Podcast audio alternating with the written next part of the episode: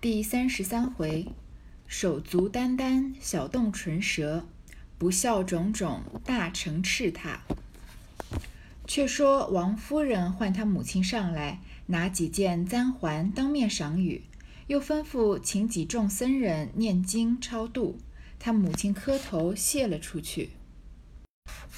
原来宝玉会过雨村回来，听见了，便知金钏儿含羞赌气自尽。心中早又五内摧伤，近来被王夫人数落教训，也无可回说。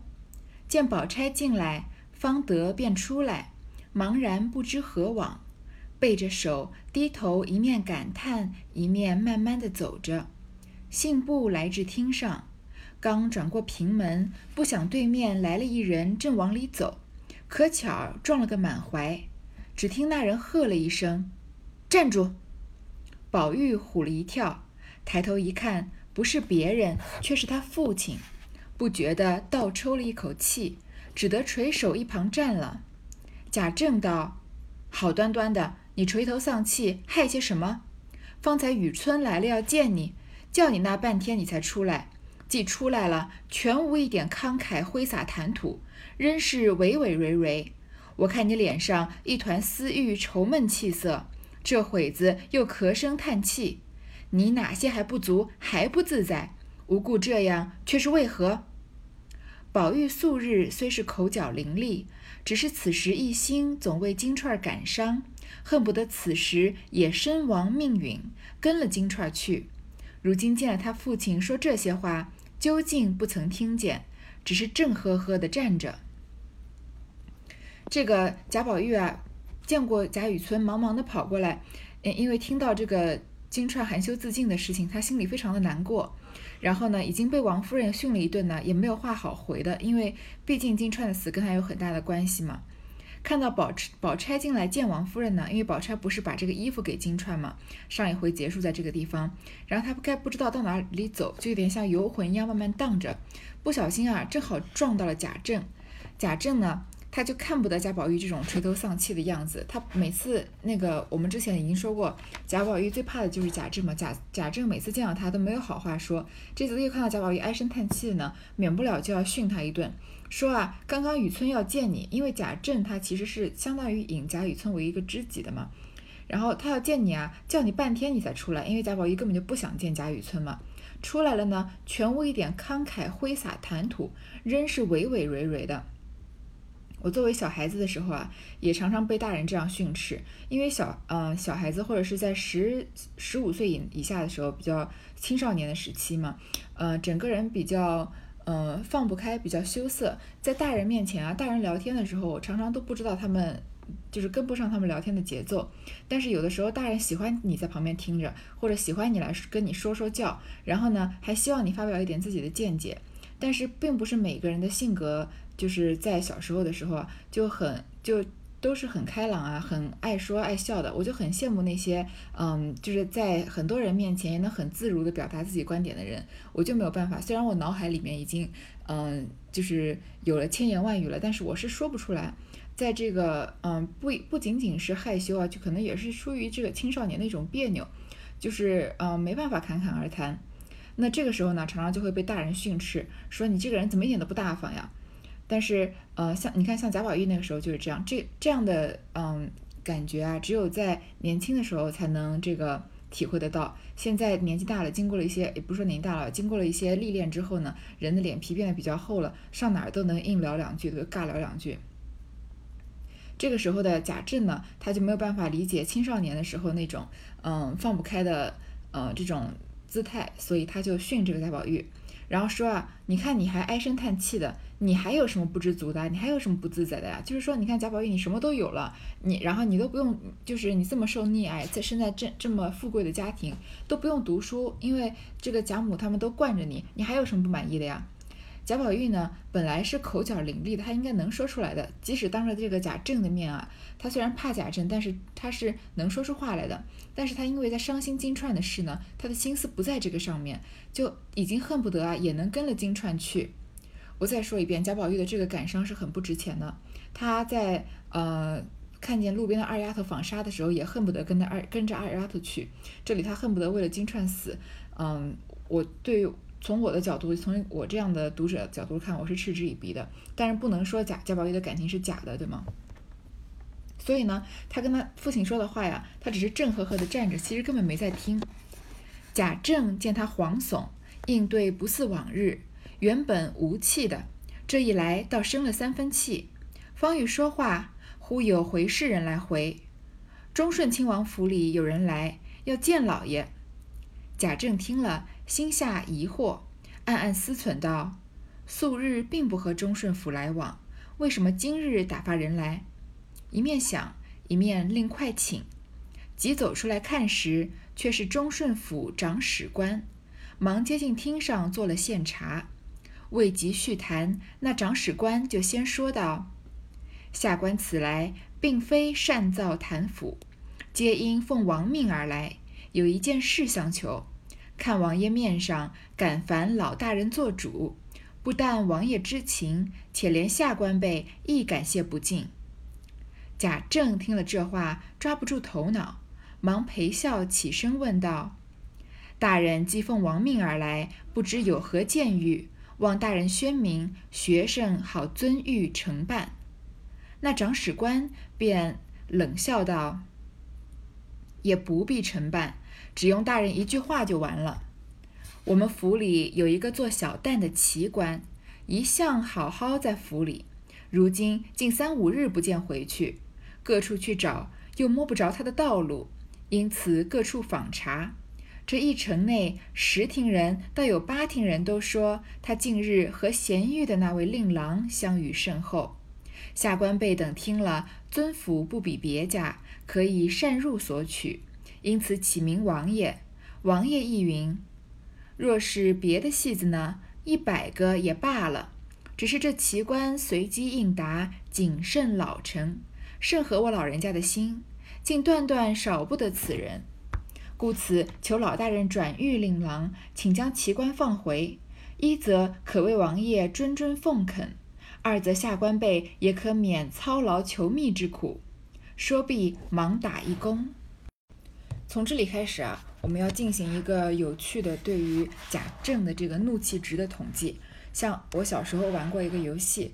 嗯，还蛮无聊的，就是一个电脑游戏，就是，嗯，我就是作为这个主人公，他的邻居呢是一个满就是络腮胡子很容易发火的人，你就要闯进他的家，然后给他布置各种各样的小东西，呃，小陷阱，让他发火，让他的怒气值啊不断的上升，他怒气值爆到的爆掉的时候呢，你就会得到积分，比如说，嗯，把他的这个洗发水换成胶水啊，这样无聊的东西，如果他一路走呢，他的这个怒气值会一直累积，如果一直碰到你的这些小陷阱啊，就会有这个加成值。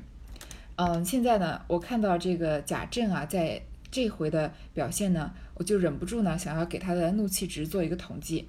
他刚开始撞到贾宝玉，贾宝玉撞他身上的时候，他的怒气值是零的，他并没有嗯生贾宝玉的气。他对贾宝玉说的这些话呢，说你还不足，还不自在这些，只不过他是他平常就会对贾宝玉说的话。然后呢，贾宝玉因为在为金钏的事情伤心呢，没有理他父亲。那贾政这个时候呢，本来不生气的，这一来到生了三分气。既既然他说三分气啊，我们就把这个贾政的怒气值上升到了百分之三十。因为贾贾宝玉听他说话心不在焉的，还没有要是发火发出来的时候呢，突然有人回话说什么呢？忠顺亲王府里有人来，要见老爷。贾政的心情是什么呢？很疑惑。他想呢，素日并不和忠顺府来往，为什么今天打发人来？这话看上去没什么，说贾这个贾府平常不跟这个忠顺王府来往，但是其实往深了想呢，嗯，这个毕竟是王爷，在这个朝堂上面总是要见到面的。然后既然他们家派了人来造访贾政了，贾政觉得很疑惑，可见呢，在朝堂上是有分派别的。而贾政呢，不在忠顺亲王这一派。那像一般呢，对立的对立的两派，呃，对立的几派人，互相之间不会轻易的造访对方，因为有这个竞争对手的这个氛围嘛，不太会，嗯，因为没有必要串门子。但是忠顺亲王的府，因虽然跟贾政不是一个派别啊，但是居然来到了贾府，贾政就觉得很疑惑，会有什么事情呢？然后呢，出来的是这个忠顺府的长史官。长史官是什么呢？在这个王府，呃，这个王府啊，嗯。在清代的时候，亲王啊、世子或者郡王府里面都有这样长史官的一个官职，他相当于是一个总管家，但是比管家啊，嗯，要权力大得多，因为他是由朝廷任命的，他统帅这个府里面的所有官员，总管府里面的全部事务，所以是一个有官职、有官衔的人。那相当于是一呃，在这个亲王、世子或郡王府里面啊，仅次于主人的一个，嗯，有半个主人的这样有权力的一个职位了。这个长史官亲自来找贾政，贾政觉得很奇怪。嗯，我刚刚说了，他们不是一个派别，那贾贾家是属于哪个派别呢？前面其实有一些线索，在秦可卿出殡的时候啊，北晋王别的王爷都是派呃送礼啊或者派人，北晋王水溶是亲自来的。虽然说他是想见贾宝玉，但是毕竟可以看得出来他跟贾家走得很近，所以啊可以看得出来贾政啊这一派是北晋王派的。那北晋王和忠顺王府呢？嗯，在从这里看来啊，就不是朝廷的同一个派别了。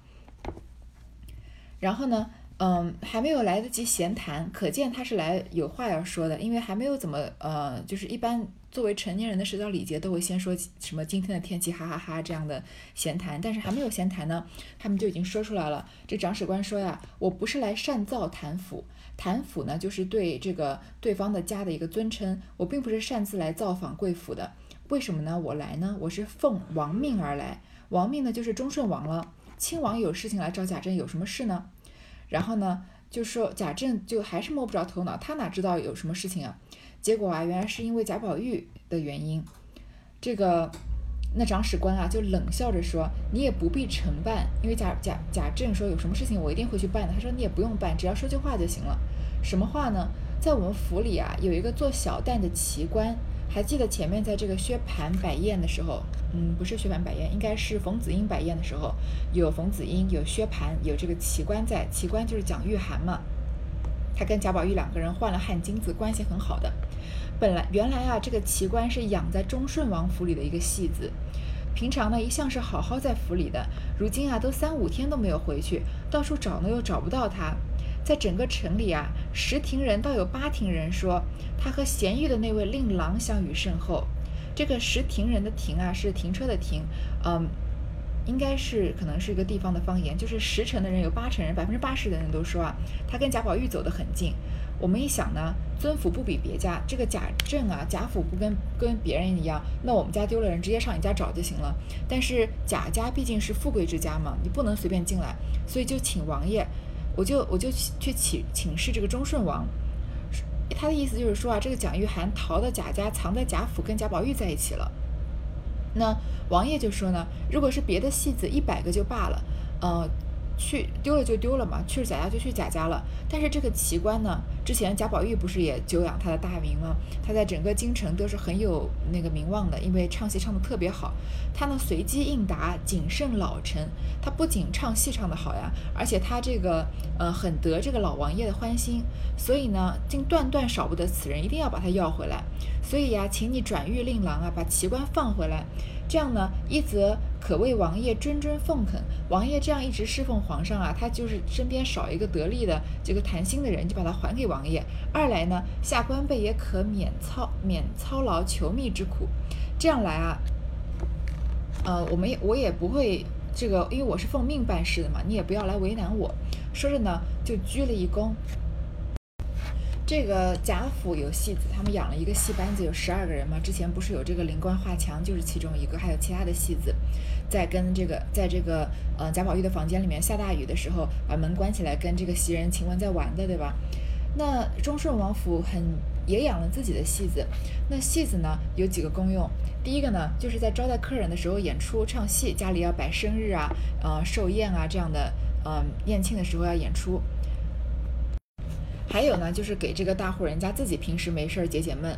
那这个奇观啊，作为蒋玉菡作为呃这个出名的这个这种名角儿，肯定不能养在一般的人家，他是想养在王府的。这里呢，呃，很有可能这个呃忠顺王爷啊也有这个龙阳之好，喜欢呃这个男子，然后很宠宠爱奇观。但是这些没有明说啊，就是。只是说他离不开他而已。那我们这里不过多不过多的猜测。你想想看，一个政治上的竞争对手，他底下最得力的人啊，亲自来找贾政，为的是什么事呢？居然是为了贾政的这个嫡出的儿子呀，问他要一个戏子。这样的事情在贾贾政看来，他的脸上能挂得住吗？这简直就是奇耻大辱啊！就是他贾政作为这个一从小一心向学，长大一心要为国效力的人，如果政治对手、竞争对手来到他家，然后讨论一些这个呃官场上的事情，或者是在官上这个在工作上给他下马威，都不会让他这么难堪。居然是问他的儿子要一个戏子。那在这里呢，贾政的怒气值就已经从百分之三十，应该能上升到百分之五六十了。贾政听了这话，又惊又气，即命唤宝玉来。宝玉也不知是何缘故，忙赶来时，贾政便问：“该死的奴才，你在家不读书也罢了，怎么又做出这些无法无天的事来？那奇观现是忠顺王爷驾前承奉的人，你是何等草芥？”无故引逗他出来，如今祸及于我。宝玉听了，唬了一跳，忙回道：“实在不知此事，究竟连奇观两个字不知为何物，岂又岂更又加引逗二字？”说着便哭了。贾政未及开言，只见那长史官冷笑道：“公子也不必掩饰，或隐藏在家，或知其下落，早说了出来。”我们也少受些辛苦，岂不念公子之德？宝玉连说不知，恐是讹传，也未见得。那长史官冷笑道：“现有据证，何必还赖？必定当着老大人说了出来，公子岂不吃亏？纪云不知此人，那红汗金子怎么到了公主腰、公子腰里？”贾政这个怒气值上升啊，就赶快叫宝玉来，因为太难堪了嘛。就什么戏子，赶快还给人家，就把他骂了一顿，说他是什么？他是忠顺王爷驾前承奉的人，毕竟忠顺王爷比贾政的官阶要高嘛。这个，嗯，贾政不管官官拜极品，都比不上王爷嘛。你是何等草芥？你是什么人啊？居然能把这个，嗯，奇观给引逗出来，把他勾引走了。如今祸及于我，贾政这里当然要立刻的撇清关系嘛。他是不屑跟这种。嗯，事情这个沾上边的，宝玉呢，因为已经吓呆了，所以他就撒了谎。他说啊，我不知道，我连奇观是谁我都不知道。这个明显的是一个谎言，因为嗯，宝玉亲口问了蒋玉菡，说有一个奇观，然后蒋玉菡说就是在下，对吧？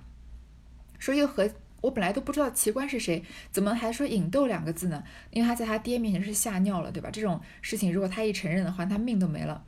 贾政还没来得及说啊，那个长史官立马就当场打了贾宝玉的，这个贾宝玉打脸了，不是真的打他，就是反驳他，把他的谎言戳穿了，说如果呀，嗯，这个。如果你不是你，或者把他藏在家里，或者知道他在哪儿，你早说一些，我们不就少受些苦吗？我们也感恩感恩戴德。其实这话说是很讽刺的。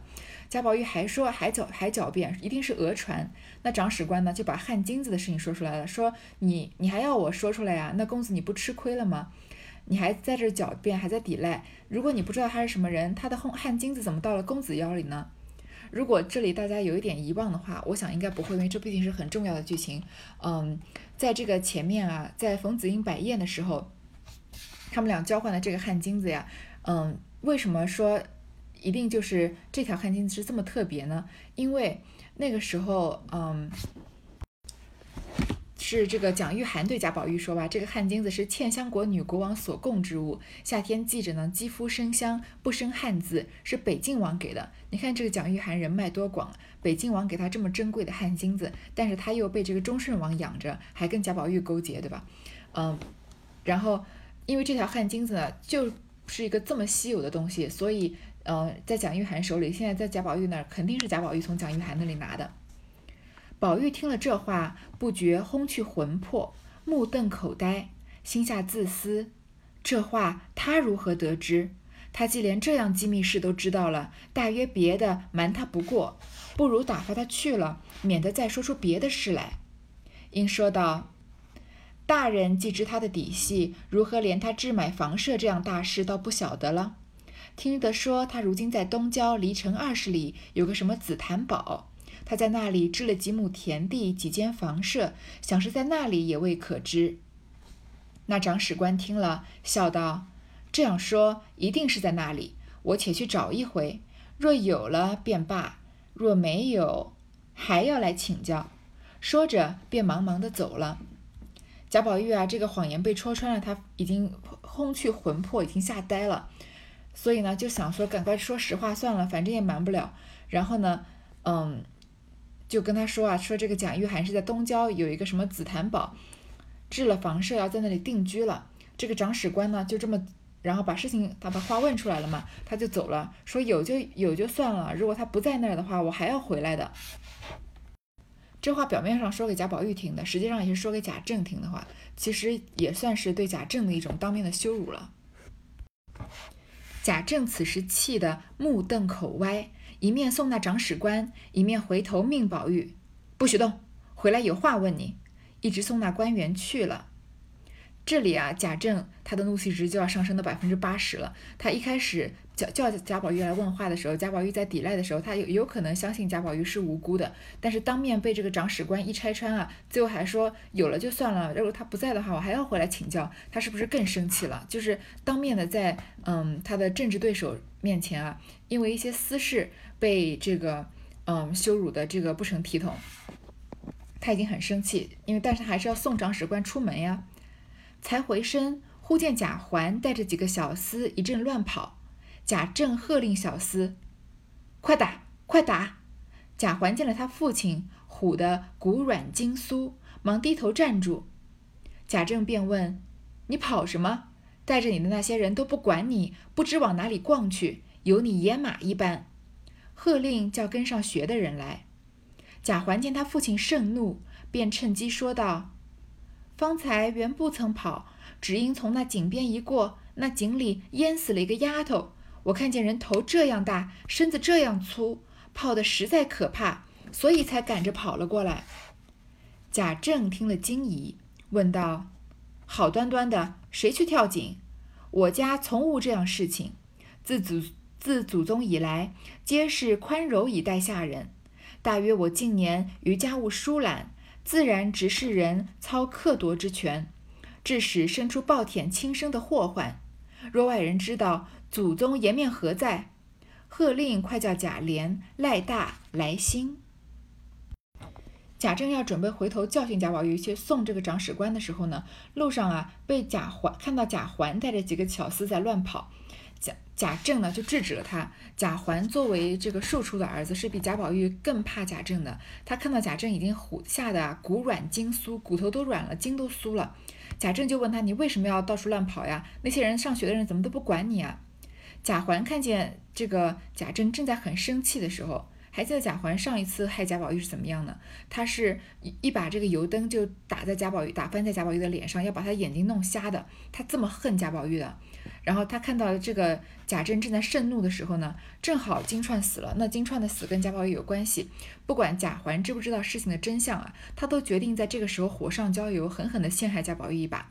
他就说啊，本来不曾跑的，因为看到一个淹的死人，然后尸体被泡得发胀了嘛，太可怕了，所以我才赶着跑过来的。贾政就觉得很惊疑啊，又奇怪又这个怀疑，说为什么会有人跳井呢？我们家因为这个贾家待人都是很宽厚的，还记得这个袭人的妈妈和他哥哥都觉得死袭人当时是签了死契的，但是贾家因为宽厚呢，说不定钱也不要了，就把这个袭人还给他们呢。但是所以这个贾政就说啊，是不是因为我这几年都没有管家务事情，所以有人操克夺之前虐待了这个丫鬟呢？他哪能想到这个金钏轻生是因为是跟贾宝玉的原因呢？说如果外人知道祖宗颜面何在，他这个。嗯，又有点生气了。他之前怒气值已经是百分之八十了吧？这里上升到百分之九十，这个百分之九十呢，还跟贾宝玉没有，这个百分之十还跟贾宝玉暂时没有关系。只是啊，今天是贾宝玉，呃，今天是这个贾政比较不顺的一天，每一件事情都惹他很生气啊。小厮们答应了一声，方欲叫去，贾环忙上忙上前拉住贾政的袍襟，贴膝跪下道。父亲不用生气，此事除太太房里的人，别人一点也不知道。我听见我母亲说，说到这里，便回头四顾一看，贾政之意，将眼一看众小厮，小厮们明白，都往两边后面退去。贾环便悄悄说道：“我母亲告诉我说，宝玉哥哥前日在太太屋里拉着太太的丫头金钏儿强奸不遂，打了一顿，那金钏儿便赌气投井死了。这个小厮们本来要去叫这个贾琏、赖大、来兴三个管事的人，因为贾政以为金钏跳井是因为这个受了虐待。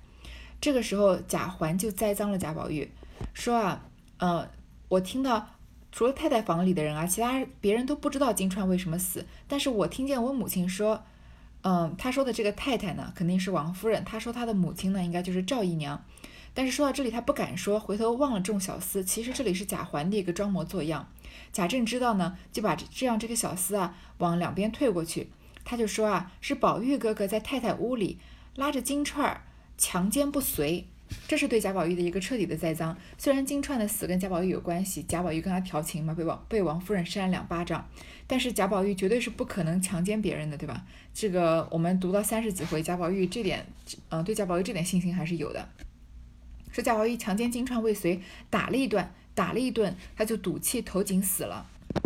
嗯，你看贾政在平常是有判断能力的，有可能会。叫贾宝玉过来问一问，但是你看他这个时候怒气值已经积累到百分之九十了，那这把火上浇油啊，是贾环真是干得漂亮，正是时候啊，就一下把贾政的怒气值上升到了百分之一百了。贾环啊这么恨贾宝玉，就是恨不得他死的，所以他在这里陷害贾宝玉呢，是嗯很有很有他的逻辑的，之前已经铺垫的足够了，所以我们在这里并不会觉得突兀。然后贾政这里呢，就是。你看，应该是已经气到这个，嗯，就是要失去理智了。